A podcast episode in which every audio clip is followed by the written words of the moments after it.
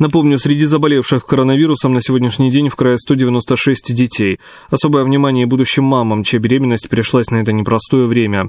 Отличаются ли как-то симптомы заражения у них? Возможно, и течение болезни имеет какие-то особенности? Ответы на эти вопросы искала Анна Филатова. Самое сложное для родителей – это отличить коронавирусную инфекцию от ОРВИ. Рисковать не стоит, нужно незамедлительно обратиться за помощью, говорит главный специалист отдела медицинских проблем материнства и детства Краевого министерства здравоохранения, специалист-акушер-гинеколог Кирилл Павлов. А, симптомы, в общем-то, не отличаются. А, те же самые, что у других категорий граждан, но из-за особенностей а, функционирования иммунитета у беременных и у детей – часто риск развития тяжелой формы заболевания и осложнений, э, он э, выше. А родителям необходимо в первую очередь обращать внимание на повышение температуры тела у ребенка, любые признаки простудного заболевания, это заложенность носа, кашель, насморк. При появлении этих симптомов нужно сразу же вызвать э, участкового педиатра домой. С момента появления коронавируса считалось, что дети переносят COVID-19 преимущественно в легкой форме.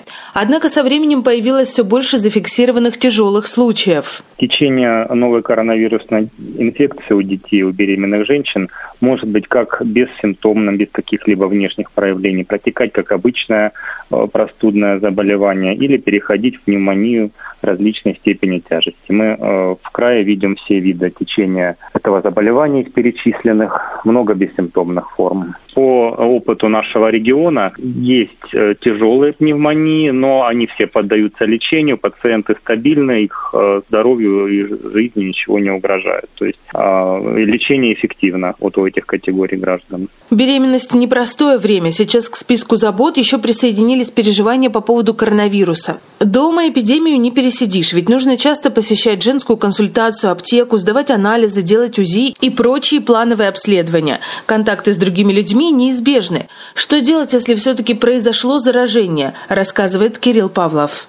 Есть а, лабораторное подтверждение, то такие а, беременные роженицы госпитализируются для наблюдения или родоразрешения специально а, выделенные стационары у нас в крае, а, которые приспособлены для оказания такой помощи располагают всем необходимым набором средств, обученным персоналом. Экстренная помощь а, должна оказываться на месте в боксированных специальных палатах, в боксированных родзалах. Она оказывается, если есть возможность для транспортировки, то у нас в крае для беременных рожениц, родильниц развернуты койки в Пятигорском межрайонном родильном доме в достаточном количестве. Медицинская помощь оказывается с соблюдением определенных строгих противоэпидемических мероприятий. А сразу после родов новорожденного от мамы, если у нее есть эта инфекция, изолируют э, для того, чтобы не инфицировать новорожденного. А после выздоровления э, мамы и получения отрицательных результатов на коронавирус э, ребенок возвращается к маме, дальше уже на совместном пребывании.